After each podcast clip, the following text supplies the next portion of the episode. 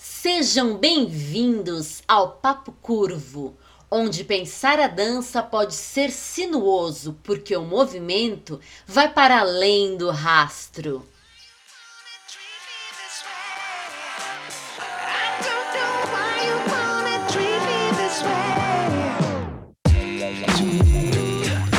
Papo Curvo, o papo mais fora da linha para os amantes de boas conversas dançantes. Olá, meu povo e minha pova dessa galáxia dançante! Estamos começando mais um episódio do Papo Curvo, o nosso podcast de dança, onde até hoje, e eu digo até hoje, você vai saber por quê daqui a pouquinho, eu venho desa- desafiando, desafiando eu ia falar. Mas desafiando. É, mas é que eu, eu ia dar uma enrolada aqui na minha. mas onde semanalmente eu venho desafiando Talita Lemichuang, também conhecida como Talita LC, com um ou mais temas de dança. A gente faz isso tudo sem combinar nada antes.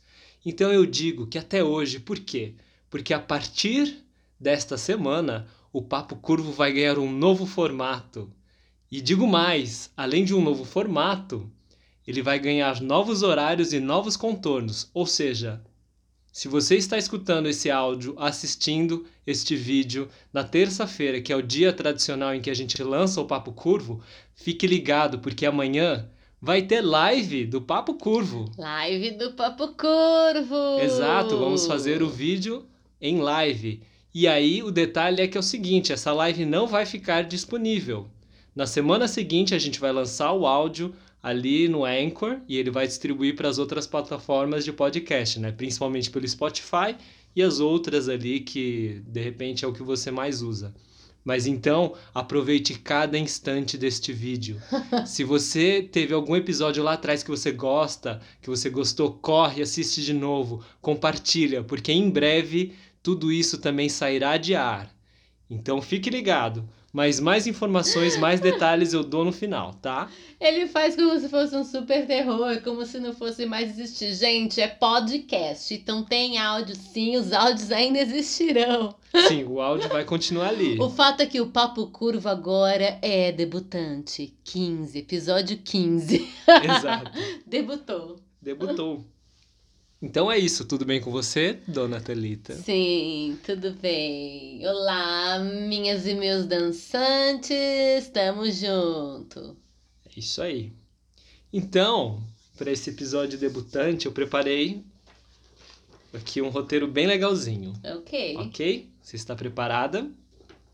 Vamos lá. Então, pergunta número uno. Quais são as figuras mitológicas da dança que você conhece? Figuras mitológicas da dança, Isso. mas aí figuras mitológicas de mitologias que têm a ver com dança ou não? Tipo, não, essa pessoa da dança é tipo um mito da dança. Qual Não, não, sentido? O primeiro. De Figuras figuras, de mitológicas mitologia, de mitos, de, De religiões mitos, e de tal. lendas, de deuses, musas, personagens que dançam, que, Que são né, a dança. Hum, Quais Na- que você tem aí na sua cabeça? memória? Isso. na mitologia grega, a gente tem uma das musas, Uhum, cujo foco é a dança, que é a Terpsícore. certo. Ela é a musa né, que inspira a dança. É... Se você quiser, você pode falar um pouquinho, tá? Eu não lembro de muitos se- detalhes a respeito Tá. dela agora, Ok. não tá me vendo. Ok. Me vindo, me vendo. Ha! não tá me vindo na cabeça. Mas ela é uma das música, musas, né? São nove as musas. As musas são nove. Deixa eu ver se, Se eu não me engano, as musas, elas são da comitiva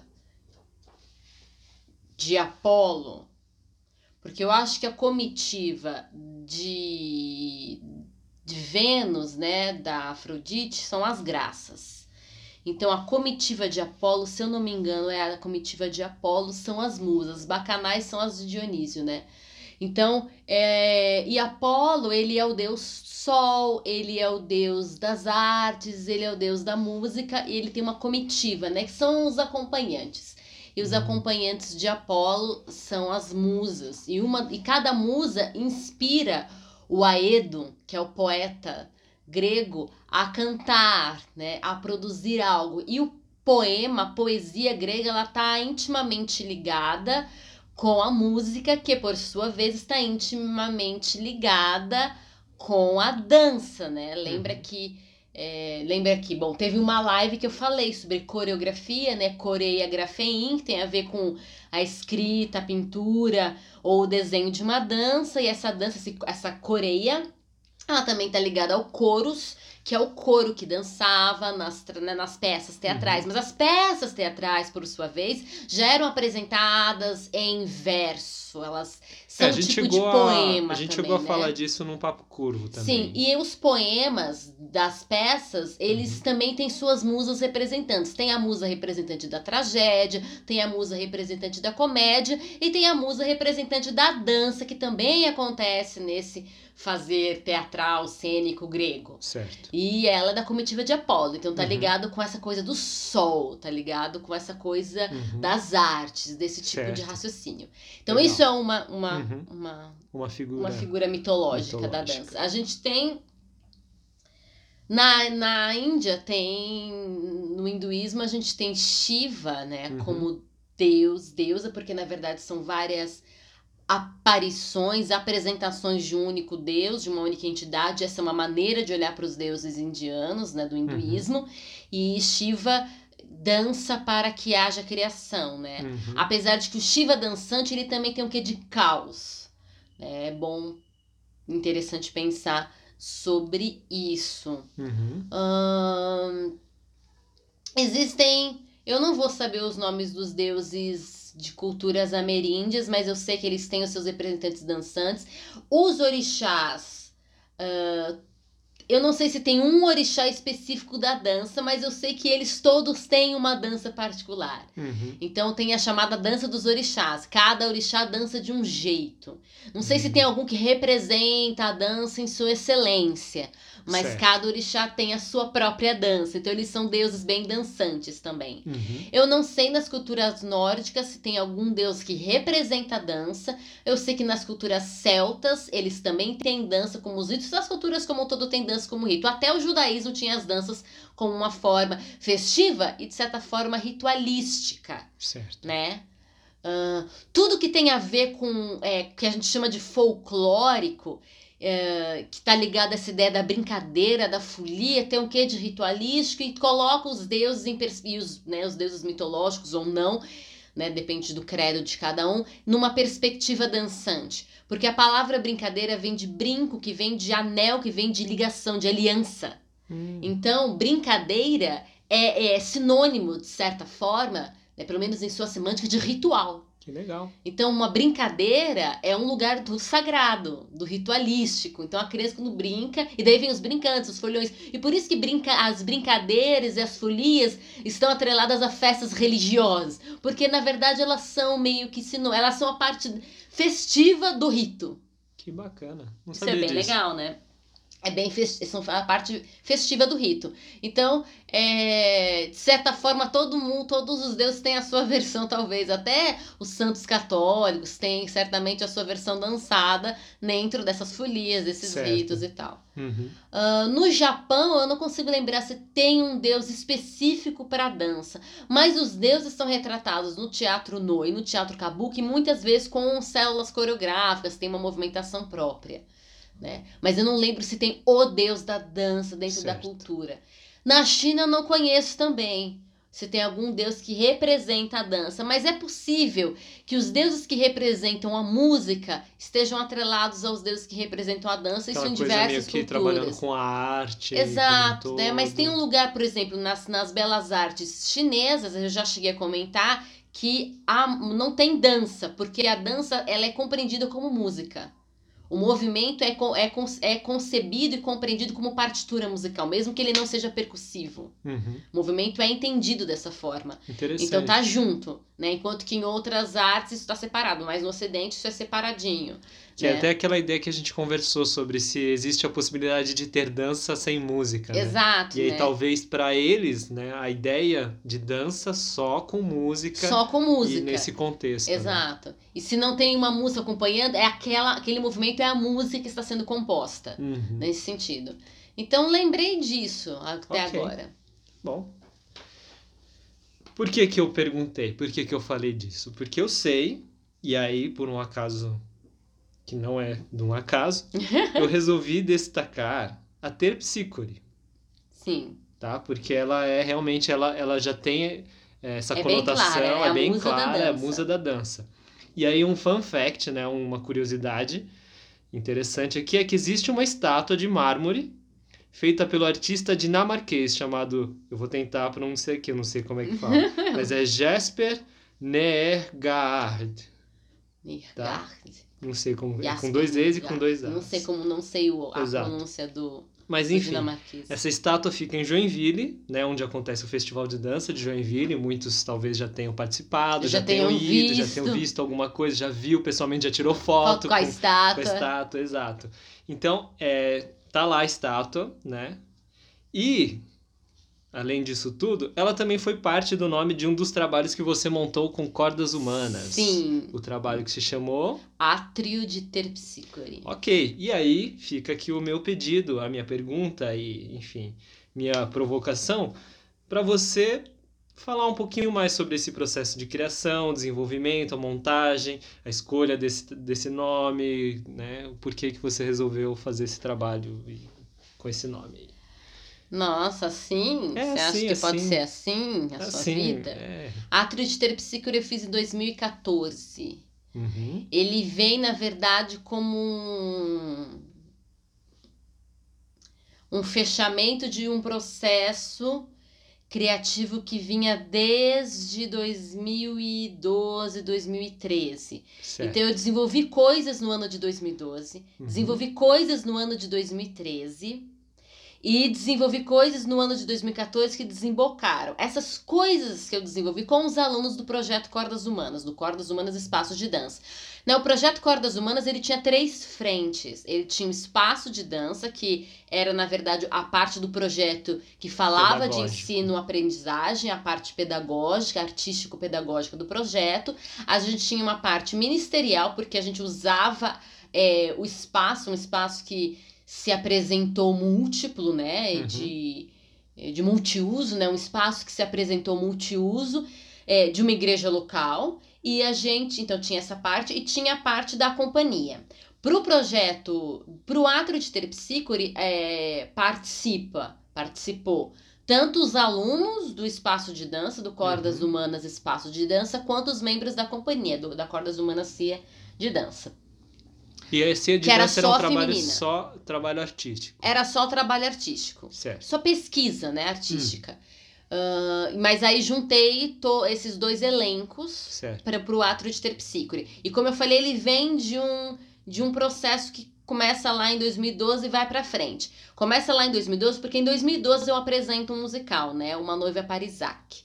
Quando chega em 2013, eu não fiz nenhuma apresentação assim, tipo, ah, uma história, contação, coisa do tipo. Eu apresentei processos ao longo do ano com os alunos. E esses processos eles foram mastigados para o próximo ano, acrescentei elementos que vai desembocar no Atro de Terpsícore. Atro de Terpsícore, ele é uma obra que usa uma obra musical inteira. Uhum. Então eu usei uma obra do Andrés Vollenweider, Uhum. que em português é conhecida como Caverna Mágica. Uhum. Eu coreografei o CD inteiro. Coreografamos, porque também outros professores Participaram. participaram dos processos, coreografando seus próprios alunos, né? Uhum. e tal. Então a gente usou uma trilha inteira, isso mais momentos de silêncio. Os momentos de silêncio, principalmente pro sapateado. Aí o sapateado foi acústico.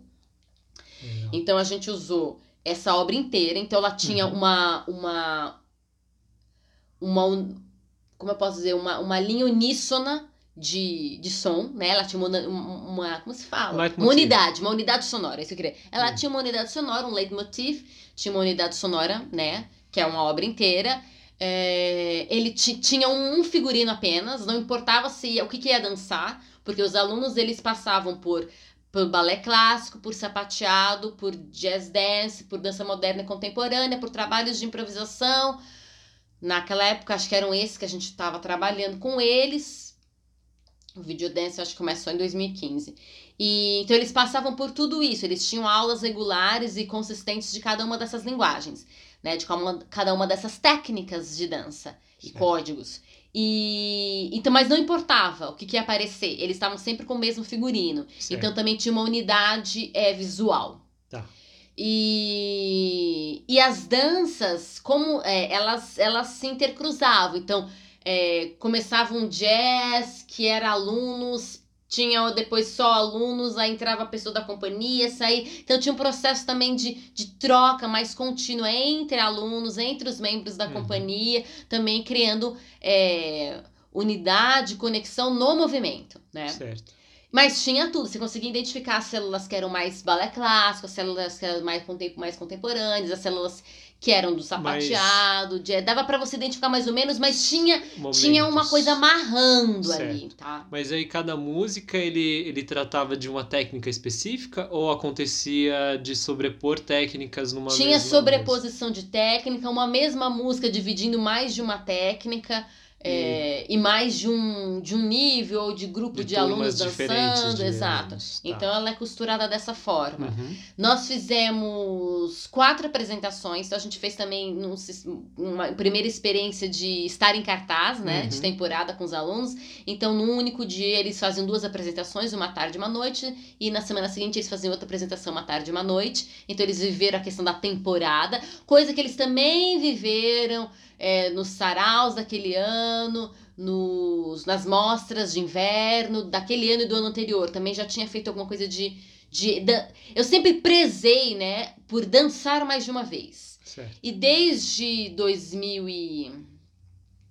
Quando? Quando eu comecei a botar duas vezes? Desde 2010 é que eu fiz, faço os alunos dançarem mais de uma vez os espetáculos acontecerem mais de uma vez, as apresentações, as mostras, para eles terem a experiência, de, né? A experiência, a oportunidade, enfim. Mas isso a gente fez tipo temporadinha, tal, fizemos até sessão de fotos e tudo. Uhum. Então eles até tiveram esse tipo de coisa. Foi bem interessante, né? Uhum. E, e era átrio de terpsíquico, tem esse nome, porque átrio é um espaço de reunião, é um espaço de encontro. Também é um espaço de louvor, né? Uhum. Pode ser considerado dessa forma. E de terpsícore, pensando nela como musa da dança, então aquele é um espaço de dança. Porque no caso do trabalho em si, esse foi um dos primeiros trabalhos é, abstratos que eu fiz com os alunos. Não tinha contação de história. Eu não sou contra a contação de história, eu gosto muito da narrativa, uhum. tá? Sem cair, não, né, usando de, de e usando de mímica ou do, de géstica ou não, de gesto ou não, eu gosto de narração. Mas nesse caso o trabalho era assim, o, qual era o conteúdo, qual era o assunto? Dança. Dessa dança que você está vendo em diálogo com essa sonoridade, em diálogo com essa com, com essa, essa, essa parte visual que você tá vendo, esse figurino, essa roupa, bababá, bababá.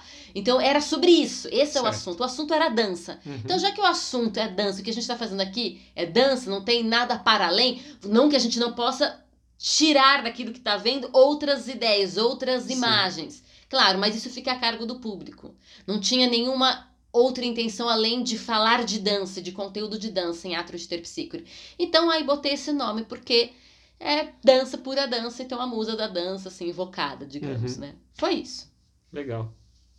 Mais alguma questão desse trabalho que você queira pontuar, que você acha que. Tem muita célula de, é, coreográfica nesse trabalho. Como eu falei, ela vinha de processo que eu fui transformando. Mas é, esses processos que eu, que eu vim em 2013, coisas que eu transformei em 2013 junto com os alunos em processos né, criativos em 2013, 2014, também vieram, vieram de de outras células ainda mais antigas e uhum. remotas, né? Então, assim, ainda que eu tenha. Eu, eu fui a coreógrafa não só porque eu apresento movimentos ali e encadeamento de sequências, mas fui coreógrafa no sentido que eu organizei aquela cena.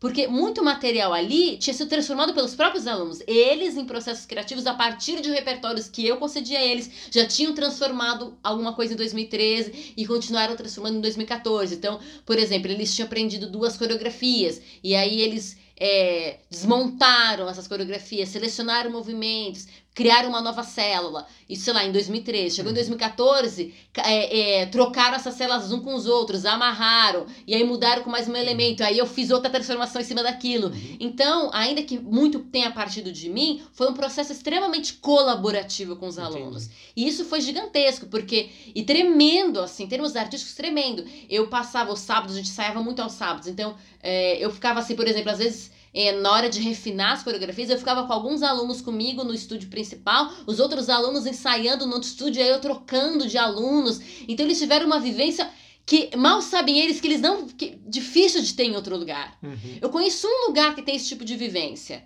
Mas só tem também com os alunos que são do profissional, do avançado, que é o raça. Quando a gente entrava em processos é, compositivos ali com Ed, ou mesmo Roseli e outros, era isso. Então, vocês vão para essa sala, agora vem para essa sala e tinha essas trocas. Uhum. Então, às vezes, é uma vivência adulta. Crianças e adolescentes tiveram essa mesma vivência ao lado da companhia é, de, de é, eu tô aqui ensaiando e nananã, e ela tá lá refinando, agora vai, vai lá treinar na outra sala, chama esses fulanos aqui, né? Chama essas pessoas para cá, vê essas pessoas, refina, monta, junta e vê e né, que acontece nos, nos festivais de fim de ano, né? A gente já, uhum. ah, a gente aprecia o trabalho um do outro, né? Aí entra na coxinha, sai da coxinha. Mas é, essa troca constante, fazer parte do processo como um todo, né? Uhum. A gente, ah, ensaio geral, a gente vê a galera e no dia do, e, né? E olhe lá, né? Se não só no dia que isso vai pro palco. Imagina você é, partilhar mais vezes, constantemente. Então, é, acho os que até alunos... pela exigência, né, do que foi proposto. Exato. Ok, as crianças talvez partilharam menos, mas uhum. não tão menos assim. Porque Uh, os adolescentes, eles faziam aulas aos finais de semana, que eram os dias que eles tinham mais livre. E a companhia, a maior parte da companhia estava presente nos finais de semana, então já tinha tá, essa troca. Isso que eu ia perguntar, é, as pessoas que faziam parte da companhia, elas eram alunos também? Como é que quem que participava da companhia? Nesse momento, quem uhum. participa da companhia é Uh, André Custódio, que já tinha se formado nessa altura do campeonato, já é profissional da dança. Uhum. Uh, Júlia Geron, que também é profissional da dança. Ana Souza e eu. Éramos nós quatro, uma companhia de quatro. Certo. E aí tinha as aprendizes que estavam em processo, que era a Letícia Maronese, uhum. uh, a Stephanie Ferreira. Hoje elas já são formadas e, no caso, a Stephanie é atuante na área de dança, a Letícia em outras áreas artísticas. E o Lucas Simões, que foi para a área da pedagogia, mas ele também era aprendiz. Uhum. Eles vão ganhar mais força no próximo trabalho, que vai ser Makurano Soshi. Entendeu? Aí no Makurano Soshi eles ganham, eles começam a adentrar. Só que acontece, nos finais de semana, a Maísa. Eu falei da Maísa? Acho que não. Maísa também. Maísa Tanaka também era da companhia. Éramos cinco, isso, éramos cinco. Eu tava. Mas o que aconteceu é que é, não teve dois dias com as cinco, por causa de. Enfim, aí eu dei uma confundida aqui. Mas a Tanaka também. Aos finais de semana, André Custódio e a Tanaka faziam também as aulas avançadas e intermediárias juntos com os alunos, faziam, davam aula, assistência e tal. Elas estavam juntas. Uhum. Então a companhia tava junto. Entendi ali fazendo. E durante a semana tinha ensaio com, as, com os outros membros da companhia, no caso a Ana e, da, e com a Júlia. E como a André Custódio já é, e, e no caso Stephanie e Letícia também eram professoras, apesar de elas estarem como aprendizes na companhia, é, muito daquilo que era desenvolvido aos sábados, elas depois, durante a semana, a gente trabalhava com as crianças. Então, por exemplo, tinha que sair alguma coisa que os adultos estavam junto, uma cena que era adultos e crianças. Então, ainda que não tivesse todos os, todos os membros ali, tinha alguém, entendeu? Então, uhum. as crianças já estavam com essa coisa já ao longo, ao, ao longo dos meses, do semestre inteiro, com essa coisa de que vai ter adultos, vai ter mais gente. E aí é muito legal, entendeu? Toda essa, essa, essa coisa. E agora de final de semana era, era junto, então eles, elas realmente tiveram a experiência é, de um fazer que é bem tipo de companhia. Isso ao longo de um, de um semestre, mais de processos compositivos colaborativos que vinham uhum. desde 2013, mas que também tem a ver com o que foi desenvolvido em 2012 até antes, né? Então Sim. vinha todo de um processo. Então, essas são as características de ato de Tepsicure. Legal. Foi bem legal, gosto muito do trabalho. Agora que você estava falando disso, me veio outra coisa na cabeça. Como é que foi a, a questão toda da montagem, é, do figurino, teve iluminação, o som? Como é que isso tudo foi organizado? A equipe era eram vocês mesmas que resolviam tudo? Tinha alguém dando suporte? Eu queria. O que, que você queria que, né, que é, Em termos de figurino, melhor, as mangas elas poderiam ser bastante diferentes. Elas tinham um. Foi baseado no modelo de uma blusa que era bem móvel, eu queria que fosse uma coisa bem fluida, uhum. para trazer uma ideia de fluidez dessa dança, não só por causa dessa imagem, né, de uma musa inspiradora, mas também para dialogar com a sonoridade da caverna mágica, que era muito aquosa. Uhum. Né? Então me trazia essa imagem da água, mas aí não para água do azul, a água de caverna, a água que tem musgo, a água que tem verde. Então a tonalidade do figurino era verde, ela tinha, ele tinha um balanço aquoso, a base era preta, uh, até porque o nosso chão, o, a gente usou espaço do próprio Codas, ele era cinza, então fazia uma um contraste, então era uma, né, uma a base de baixo era preta e, e no espaço do Cordas, porque ele é um espaço multiuso, ele já tem cabine de som, ele já tem equipamento. Então a gente reutilizou tudo que estava lá, né? Uh, a gente inverte, então é, o público, o lugar onde normalmente é público, bancos naquela, naquela igreja, é, vira espaço cênico. O lugar onde normalmente é o chamado púlpito ganha os bancos para as pessoas sentarem e assistirem. E a porta de entrada vira, põe-se cortina e vira coxia, que entra nos corredores nos banheiros. Então eu inverto, né, subverto o espaço Uhum. de culto de igreja e transformo nele em outra coisa. Aquilo que é pra gente sentar vai ser espaço de dançar. Aquilo que é onde ficam os pregadores vai ser onde a galera vai sentar em bancos. Então eu subverto, e já vinha com essa história de subverter aquele espaço já há um tempo, subverto radicalmente aquele espaço, porque em 2013 eu fiz em formato de roda, os bancos em roda, então subverto esse espaço e uso ele assim. Não teve nenhuma iluminação específica, a não ser a que a gente já tinha. É, ele tem vitrais, um pequeno vitral ali nesse espaço. Então, Uhum. dependendo da irradiação, na apresentação da tarde, faziam algumas cores diferentes, mas a gente não teve. é, não teve nem recursos para desenvolver para além essa questão da cenografia. Porque o projeto do Cordas Humanas era, era um projeto voluntário, né? Sim, ainda que tivesse algum tipo de mensalidade, principalmente a partir de 2013, para dar um, um subsídio, alguma ajuda de custo para os professores e também para algumas contas internas. Que eram os não alunos é- que ganhavam bolsas, né? Exato, a maior parte dos pessoas- alunos eram, eram, eram patrocinados por, por mantenedores, por anjos, por, por esse tipo de Certo. coisa. Quem vinha de fora e tinha condições pagava, mas a grande maioria não tinha. Uma Uhum. grande maioria era sustentada Uhum. né? Ou por fazer parte da comunidade de outros trabalhos que a comunidade oferecia, pagava um valor bem reduzido. Coisa Certo. assim de. A gente, sei lá, 100 reais por mês, mas teve vezes que foi bem menos, chegou a ser 35, Uhum. 15. A gente teve vários valores, né? Então, realmente. E gente que não pagou nada também, né? Que foi completamente mantido. Gente que trabalhou, que participou durante o tempo também ser sem mantido, porque não tinha também quem mantesse, mas continuou no trabalho. E aí, várias questões, várias questões difíceis até.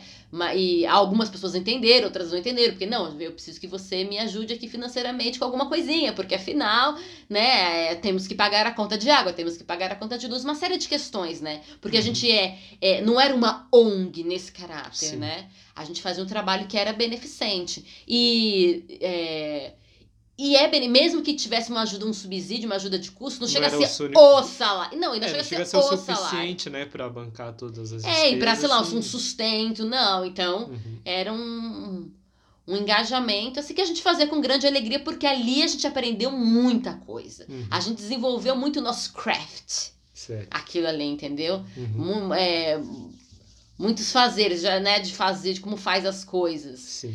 E, e a oportunidade, né? Talvez eu fico pensando, né? Que talvez os alunos que passaram por ele nem conseguem é, é, compreender e, e, e apreender, né? Como reter, é, ter noção mesmo de quão, o quão fantástico foi o processo pelo qual eles passaram. E Sim. como tem escolas com mensalidades caras, essas pessoas, e, e a pessoa nunca passa por aquilo, a não ser que ela entre numa companhia. Uhum. Com esse grau de processo de criação Sim. de reconstruir, reconstruir, reconstruir. Eu participei recentemente do. É, né, recentemente, antes da quarentena, bem antes do ano passado, do projeto do Anacam Pro. Uhum. E essa questão de reformular células e tudo mais, para alguns ali era novidade. A gente tá falando de pessoas que trabalham até com dança, mas eles Uhum. são acostumados em, em células coreográficas fechadas. Sim. Ficar re- é, remexendo, remodelando é, pa- partituras pra cima e pra baixo. Ah, isso é coisa de quem vai montar uma coisa profissional. Não, eu faço isso com os meus alunos desde que eles têm 10 anos, 12 Certo. anos, entendeu? Até porque o aluno pequeno sabe o nome dos ossos do pé. Entendeu? Então, é, é uma outra forma de fazer. A gente desembocava em trabalhos coreográficos, em Nail It, né? O Arrasane, o Lacro. Também chegávamos nesses, nesses trabalhos. Tanto que os, depois de Ma- Makura no Sojo, com os alunos, a gente faz o quê? A gente faz tributo ao Michael Jackson Uhum. que é nesse lugar muito coreográfico. Mas o processo foi exatamente o mesmo. Processo colaborativo, de criação, refinamento de células, troca, bababá. Os processos foram ali. Só que no final, ah, lacrane, entendeu? Uhum. Só que o processo. Então, os como são interessantes, e isso é o que interessa pra mim ainda hoje. Bem legal. Muito bom, muito bom. Eu acho que deu pra abarcar bastante coisa Se eu deixei passar alguma coisa, alguma coisa que vocês tenham ficado curiosos, manda aí mensagem perguntando pra gente, pra Thalita. Pode perguntar. Que aí ela responde com a maior alegria. Ok? Beleza. Tudo bem? Então vamos seguir agora. Agora a gente vai entrar numa outra zona, ok? Se você fosse montar, agora pensando, porque a gente falou principalmente da Terpsícore, que é dessa mitologia grega. Se você fosse montar um espetáculo, Espetá-lo. espel, espetáloco, espetáculo, Culo. né? Com os deuses do Olimpo, quem assume qual papel?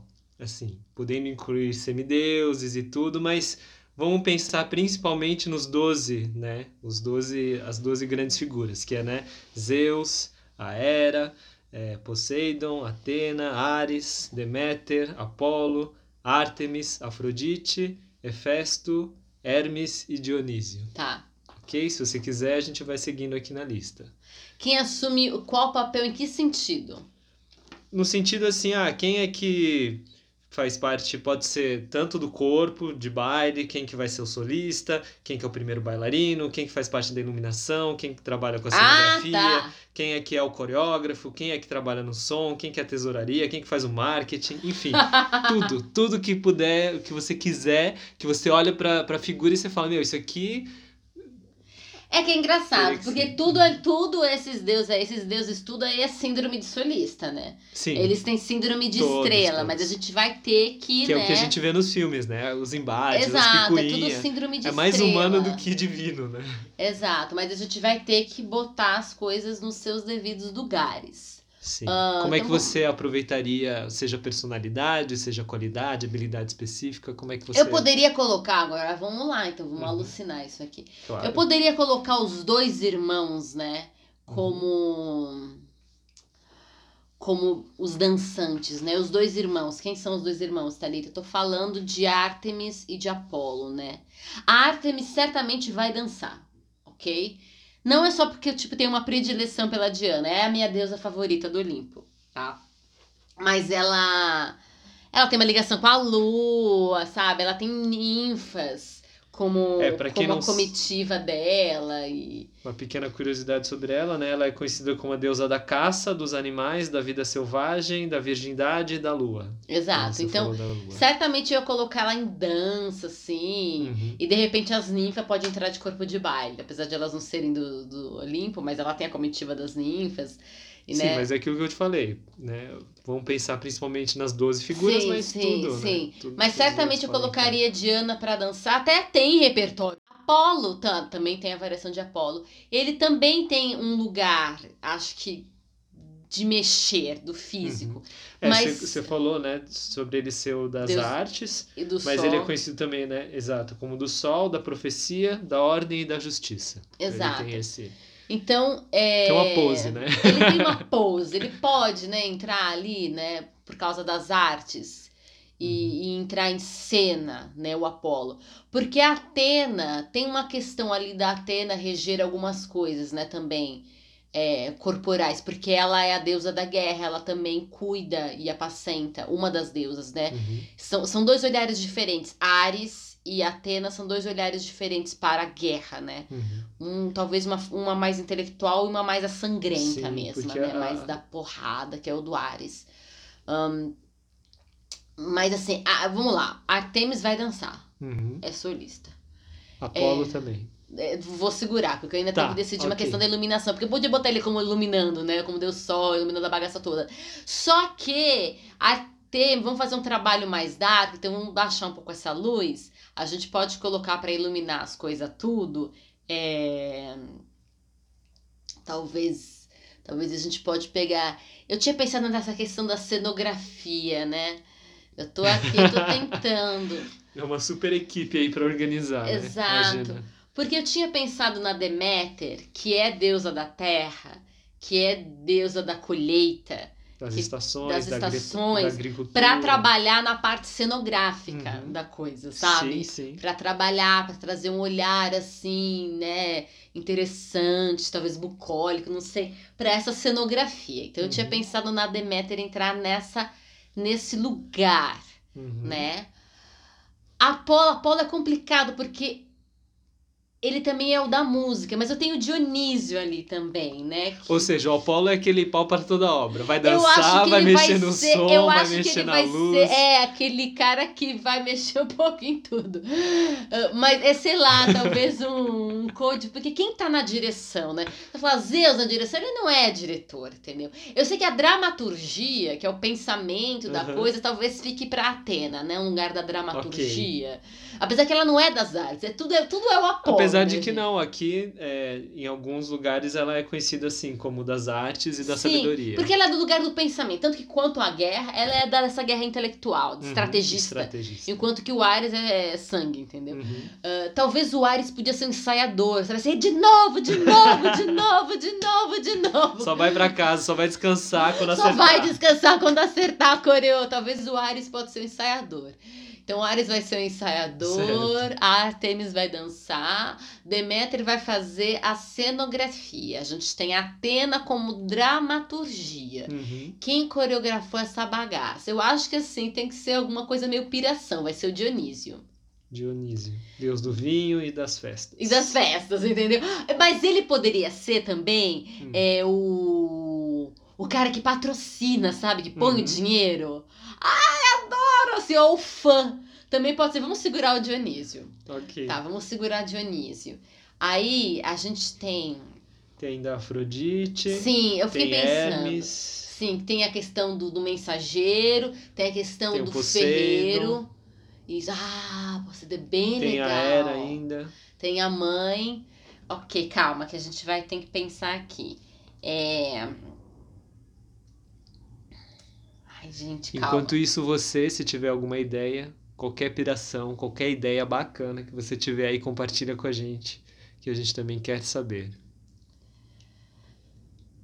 Deixa eu pensar. Então a gente tem, calma. Tinha que anotar isso, gente. Esquecer. Tem a Deméter como cenografia. Isso. Isso. Ares como ensaiador. Ares como ensaiador. Atena como dramaturga. Como dramaturga. Artemis como, Como como bailarina. bailarina. Daí a gente pode ter a Afrodite. A Afrodite é do amor e da beleza, né? Sim. Eu acho que ela pode ficar na parte do visagismo e do figurino, Figurino. tá? Ok. Então ela pode cuidar da parte do visagismo, do figurino, assim, Afrodite. Ok. Tá, então já foram cinco. Daí eu acho que.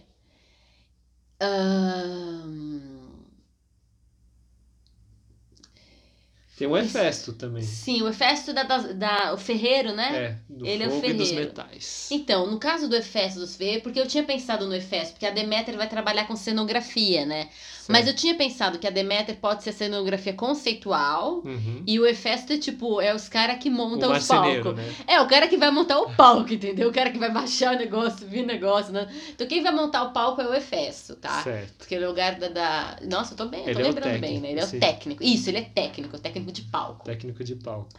Ah, daí a gente tem iluminação e técnico de som. Talvez a parte da música, porque é que eu falei, o Apolo ele tem muitas funções. Então talvez o Apolo, esse pai ele que é o coreógrafo, entendeu? Não sei, a Uhum. mente brilhante por trás. É, aquele, aquele diretor, né? Que é pirado, maníaco por controle, vai fazer tudo, né? Vai a É, é tudo. porque na verdade, ou por que que acontece? Porque o Apolo tem tanto a possibilidade de ele fazer o desenho de luz, como ele também compor a trilha sonora. Uhum. Entendeu? Porque ele, ele é mais musical, né? Eu tinha pensado em Zeus como, como, como luz por Uhum. causa dos relâmpagos, né? De Sim, Zeus. sim, Então fazer um tipo de. de desse tipo de coisa, sabe assim? Sim. Mas Zeus também é quem coordena todas as coisas, né?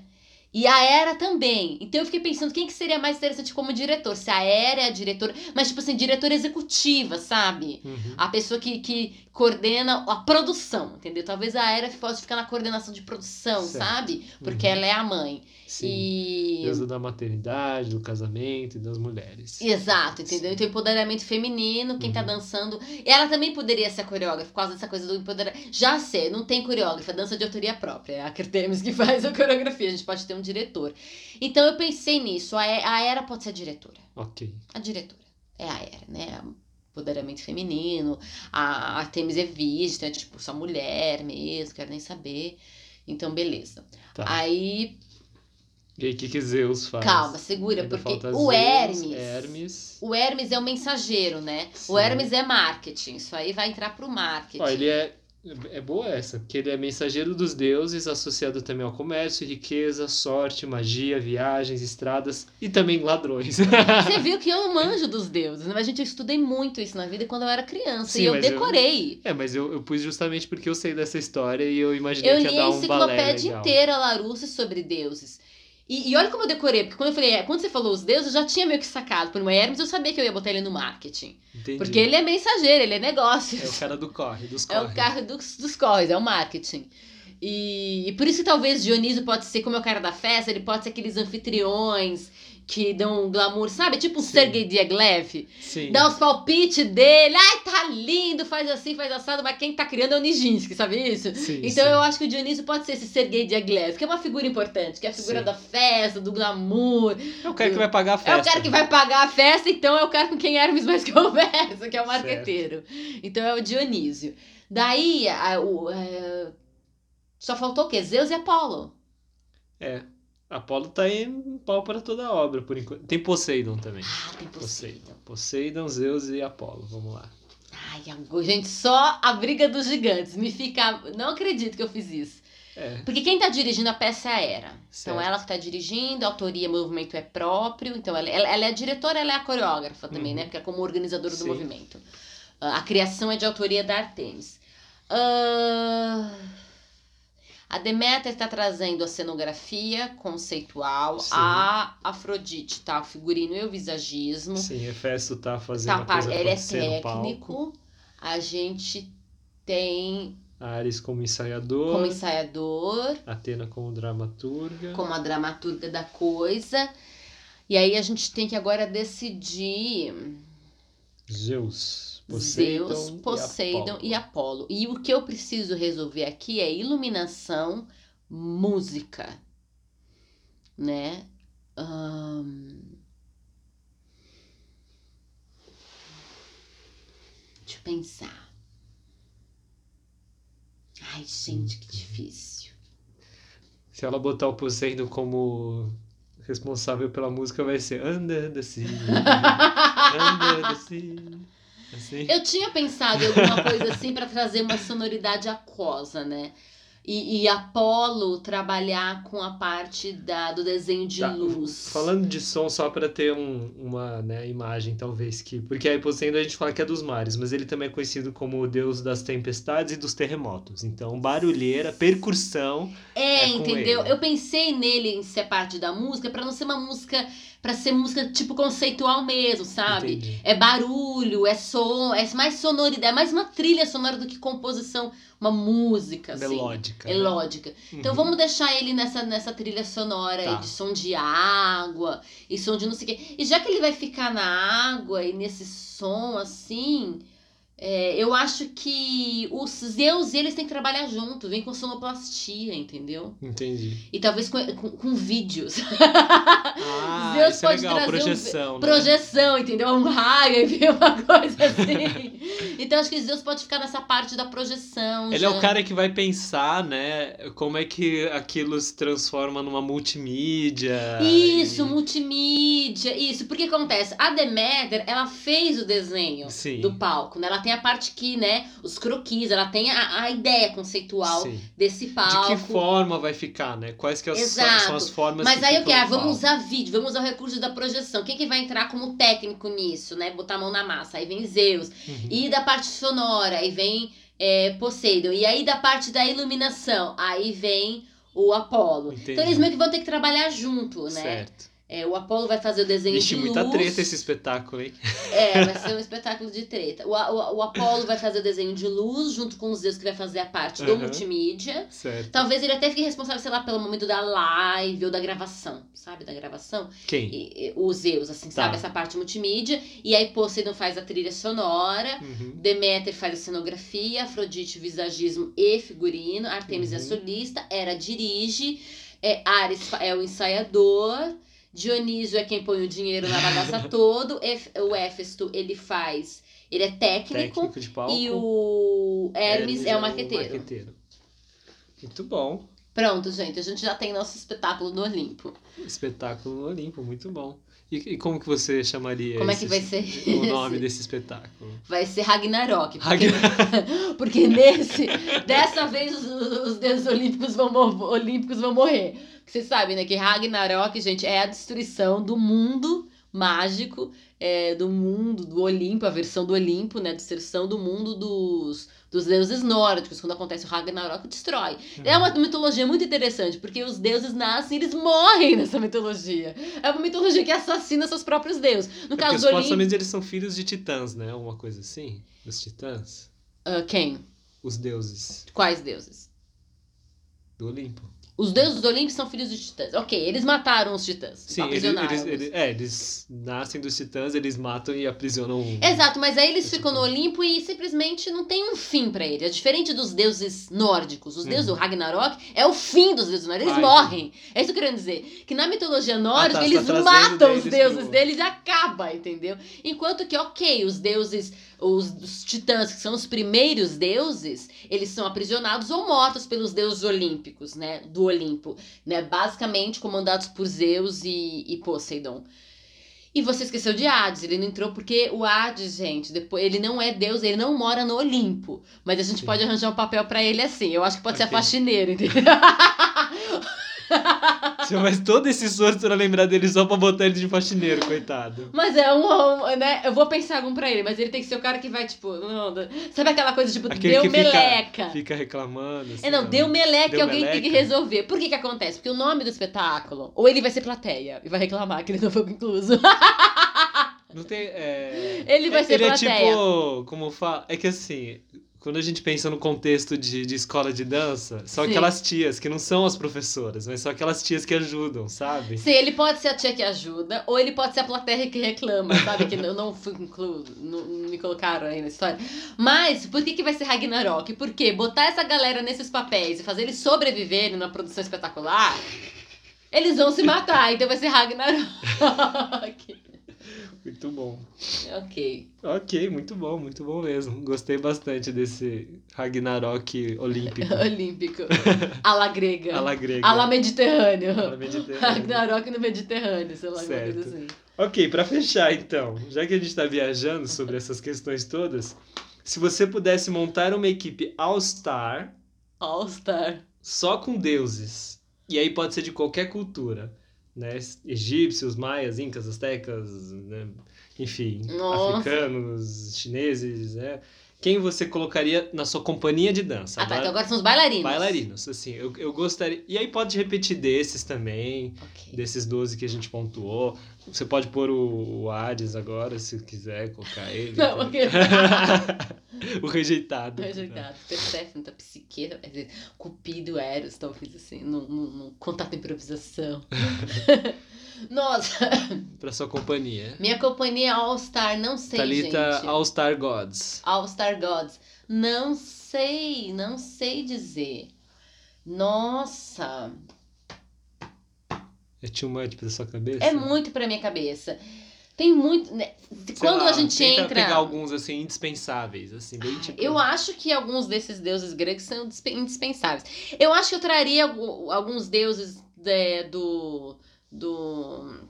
Como é que a gente chama isso, gente? Ai, quando tem o grupo de deuses da, das de, dentre as, tem um nome pra isso.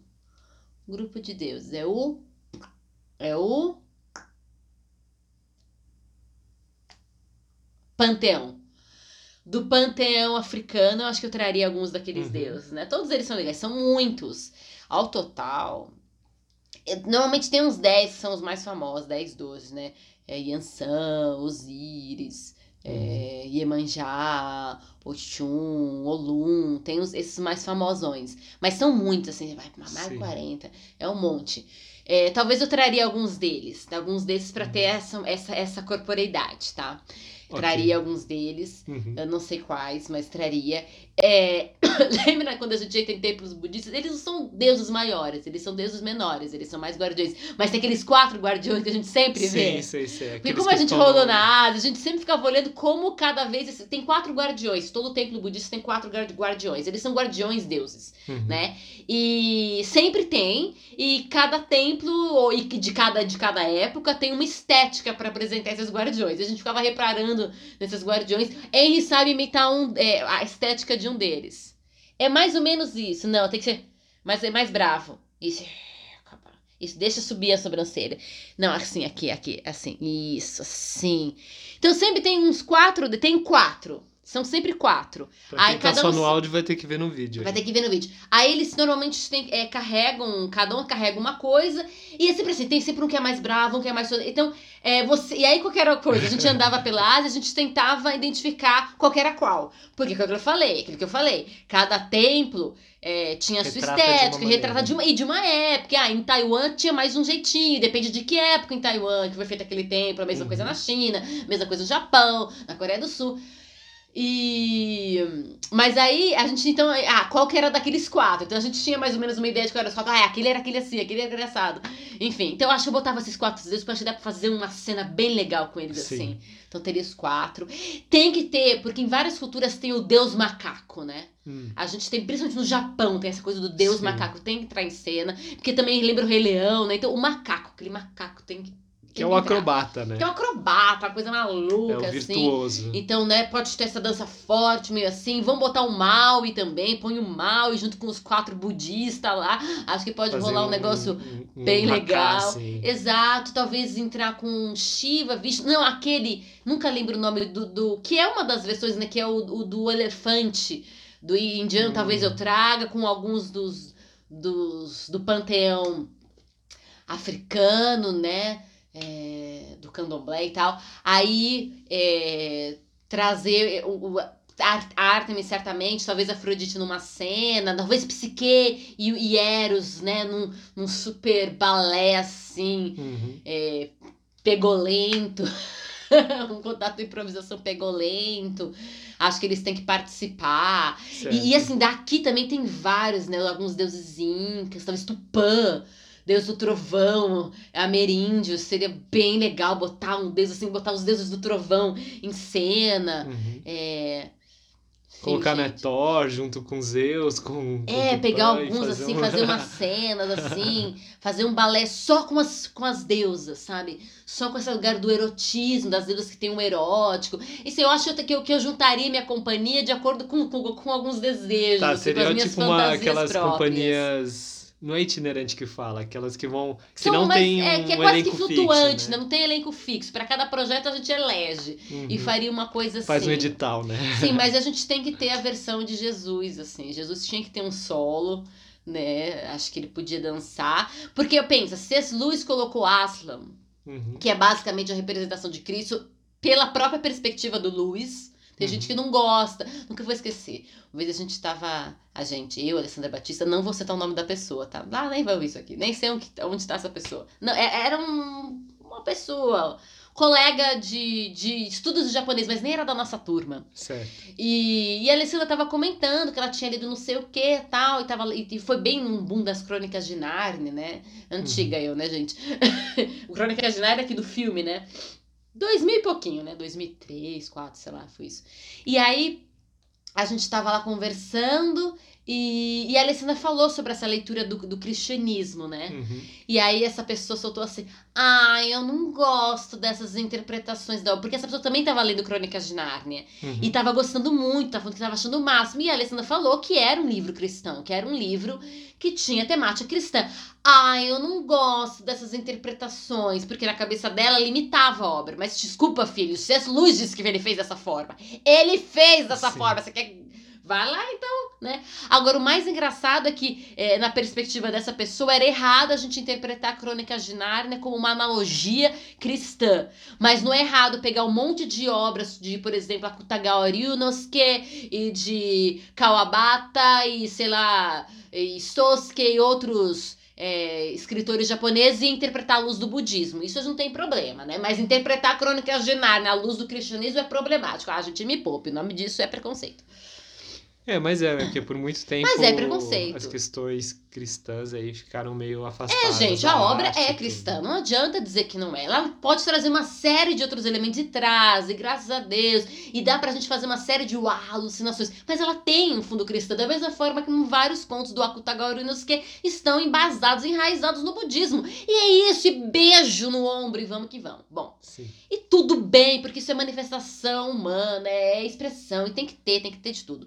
E aí, enfim, então eu faria alguma obra Sim. com, com Jesus, porque se o C.S. Lewis colocou o Aslan representando Jesus, né, né, cantando, e aí quando o Aslan, o leão, vai andando, isso não tem crônica de nada no filme, você tem que ler. E aí ele vai andando, ele vai cantando, o leão canta, e conforme ele canta, o mundo de Nárnia vai sendo criado. É lindo. Se ele pode fazer isso, então eu posso botar um, um- alguma representação de Jesus fazendo um balé, certo? Uhum. Pra rolar essa criação.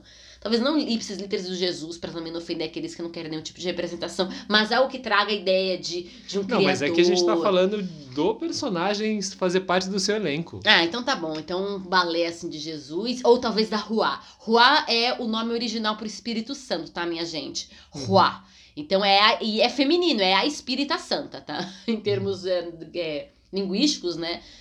Então talvez uma coisa da Ruá, assim, da Trindade, Pericorés, assim, podia ser uma coisa bem legal também. Acho que seria belíssimo. Bem bacana. Porque realmente, se você pegar. Né, porque a gente tá pensando tudo, claro, através dos relatos que se tem, daquilo que se constituiu culturalmente. Sim. Como imagem da- desse personagem, mitológico ou não, se, a gente não tá discutindo esses méritos. Mas pensando do que, que a gente tem, né, de registro, Sim. de ideia.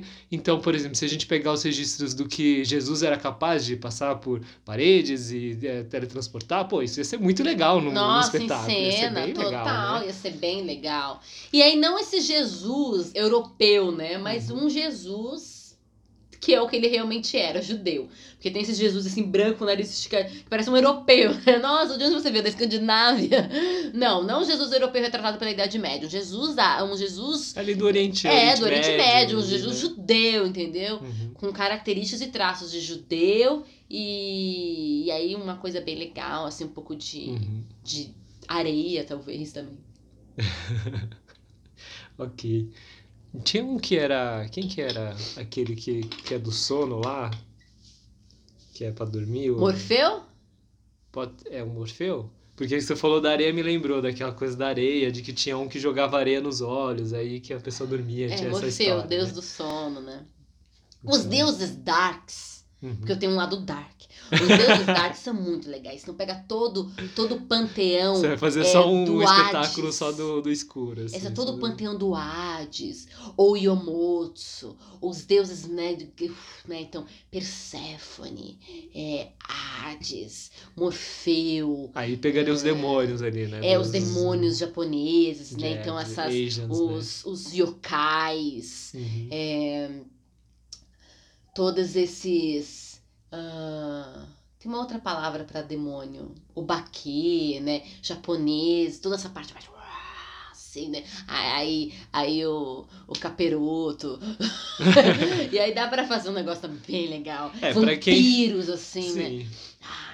Pra quem acha que isso é delírio, é só olhar assim, a cena do, do Scar, né? No, no Rei Leão. Be Prepared. É cena Be bem... pre- Aí aquele bem tango, legal. né? Be prepared. É ótimo, forte, eu é gosto de bacana, vilões. É legal, Vilões legal. são legais, né? Isso, isso me lembrou. Desculpa. O da Disney? É, o da Disney que a gente assistiu, que foi muito foi legal. muito bom. A gente foi pra Disney. Qual foi a Disney? Tóquio?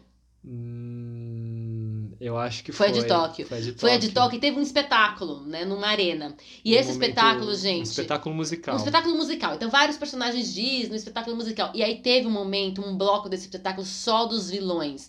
E era só vilão. Então tinha. E aí a escolha de vilões foi ótima. Foi a Malévola Sim. como vilã. Não a versão boazinha da Angelina Jolie. Vilã. A Malévola que é do. do desenho do mesmo, a vilã, a malévola vilã. Apareceu o Frollo, que é o pai, no- na, na versão, né? No original do, do, do livro não é assim. Mas apareceu o Frollo, que é o. o pai. O bispo, qua- né? Que é, É, é que ele não é bispo. Não é bispo, ele era... Na, na- no, ori- no original, o Frollo é o bispo, Uhum. mas no, no cara ele ali era um nobre só. Que é o pai do Quasímodo, do Corcunda de Notre Dame, Sim. aquele do mal que fica. é, é, que fica encantado pela esmeralda e se sente possuído pelos, pelo fogo do demônio, aquela coisa toda. Parece ele, gente. Essa é uma das melhores cenas, aquele bando de monge e aquelas chamas e aquele balé fantástico. Aparece quem mais? Ah... Ai, tinha mais um. Tava aqui na ponta da Tinha linha. mais um vilão, mas esses, não, esses dois da Era a bruxa da, da Branca de Neve. A bruxa da Branca de Neve e da Pequena Sereia também? A Úrsula não entra no palco? Não, não, a Úrsula não. Foi a bruxa da. Tem certeza? Quase. Eu tenho uma imagem da Úrsula, mas pode ser errada. Mas enfim, aqui os momentos mais marcantes foi Malévola e o Frollo. Sim. Mas aí foi muito legal, porque era basicamente o balé dos vilões, gente. E eles arrasaram, foi demais. Uma das melhores coisas que eu vi. Eu falei, gente, foi sensacional. Uma coisa bem incrível. bacana mesmo. Isso aí. Então, além do, da sua equipe All-Star, você faz um All-Star Dark. Dark. Tá bom. Acho que é Isso me faz lembrar o Cavaleiros Zodíacos Dark Stars. o né? Dark Star, né? Os, Os, os, os espectros os espectros. Eu ia falar Cavaleiros Negros, né? Também tem os Cavaleiros Negros. Sim, basicamente. Ok, muito bom, muito bom. Eu espero que vocês tenham também anotado aí as ideias de vocês e compartilhem conosco também. É, se tiver dei. ideia aí de, de deuses e tal, ah, eu acho que eu faria assim um balé. Compartilhei porque Compartilha, é porque sempre, é, é essas sempre ideias legal, são é sempre ótimas legal. de serem compartilhadas. É, eu acho que é muito, é muito legal a gente ouvir, conversar e falar sobre isso, ainda que seja uma viagem, assim, uma piração. Às vezes você fala, ah, mas essa ideia não, não deve ser tão boa assim. Pô, mas é legal compartilhar e a gente perceber como cada um pensa, o que que interessa.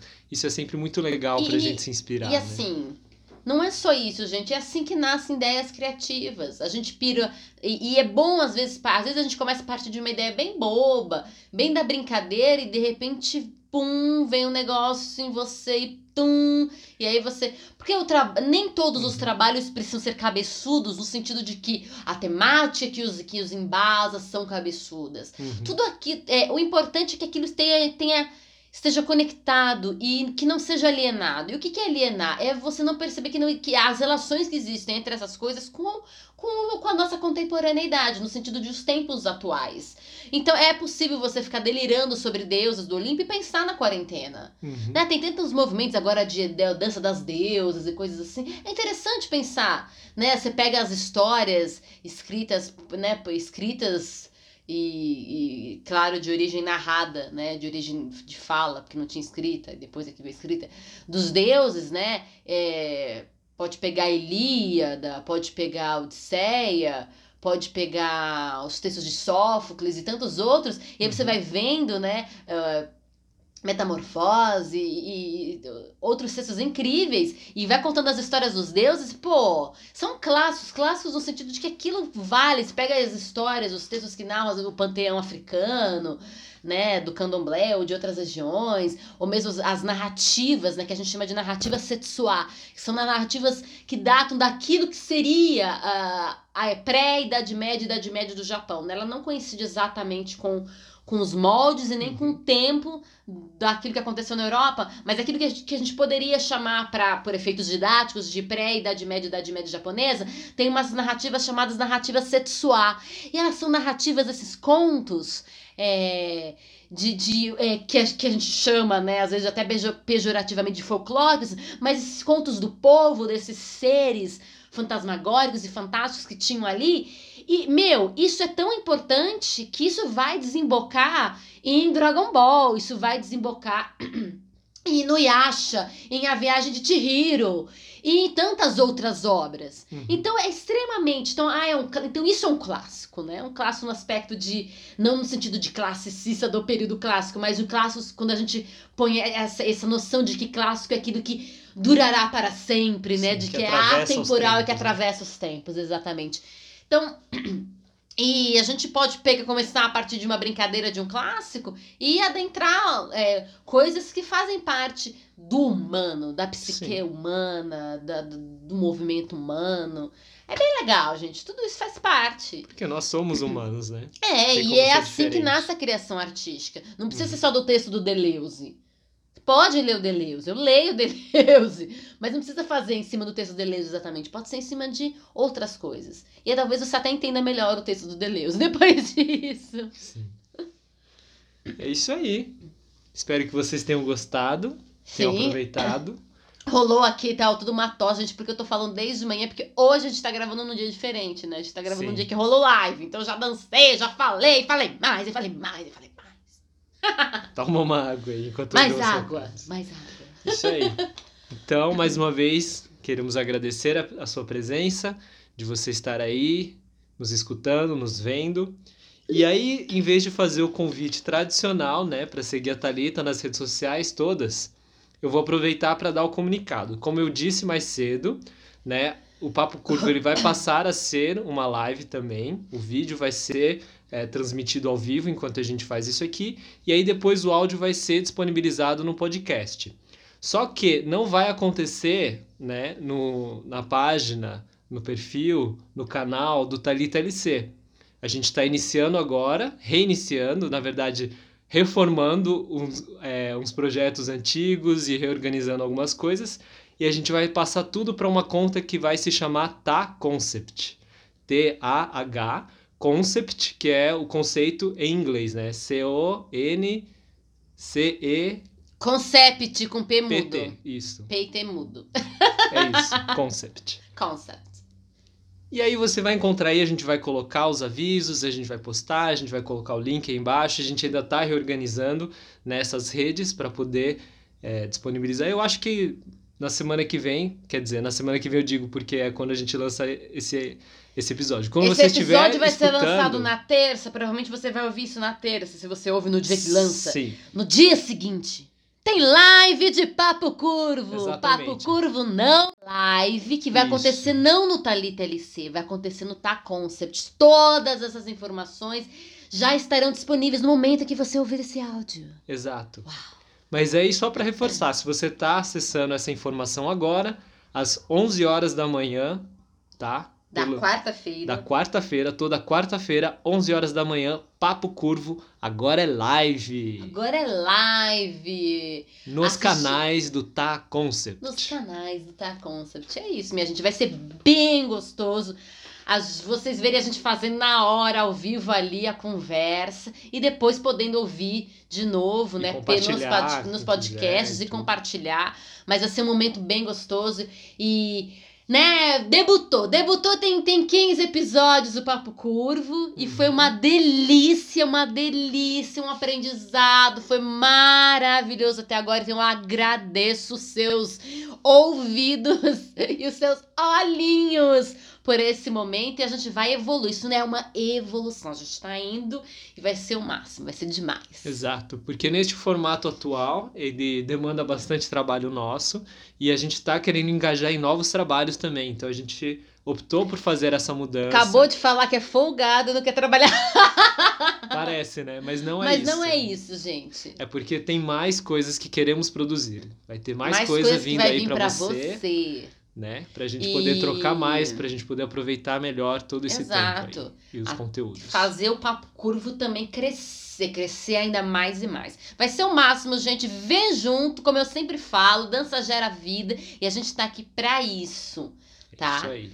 Então a gente vai agora é, trazer novos contornos para esse trabalho todo. O Thalita LC vai migrar para o Taconsa. Então, todos os trabalhos, se você acompanha, né, os outros textos, as publicações, os outros vídeos, o quintal coreográfico, tudo isso vai acontecer no Tá Concept. Exato. ok? Até agora foi um grande aprendizado, mas essa mudança é importante para que eu possa crescer, para que a gente possa crescer, para que a gente possa fazer coisas ainda melhores para você que tá ouvindo, que tá assistindo. A gente tem que crescer. Né? Os moldes que estão agora não, não vão segurar essa potência que tá nascendo. Então, vem com a gente que vai ser boa. Coisa boa tá vindo por aí. Já tô aí. avisando. E eu já vou deixar aqui, ó, um convite, porque vai ter uma surpresa especial. Olha só, e você nem tem que esperar muito, né? É de hoje para amanhã só. Se você vier na live amanhã, eu te garanto, eu te garanto, você vai ter uma surpresa muito legal. Porque se você tem acompanhado os papos curvos, você vai ver que eu sempre estive de boné. Então amanhã no Papo Curvo Live eu não estarei de boné. Você já viu? Se você está acompanhando, já viu que eu cortei o cabelo. Aham. Então, a ó, pessoa vai. entrega tudo, gente. É um narcisista. Posso? Posso? Um momento. Um pouquinho? Você falou aqui durante uma hora, eu tô aqui há cinco minutos só falando. Mas Gente. você que tá curioso e quer ver o meu cabelo. Ou mesmo que não quer ver, mas é só pra eu fazer o marketing aqui, tá bom, gente? Quando esse Venha homem e veja. começar a falar, gente, vocês vão ver, é muita garela. Vocês não têm noção. Vocês não têm noção. Mas eu quero agradecer. Agradecer por hoje e agradecer por tudo até aqui. E É isso vamos, aí. ó, prosseguir. Tem mais coisa vindo, vai ser bem Mais legal. coisa. É isso aí. Um grande abraço e até semana que vem, pra quem vai ficar só no áudio.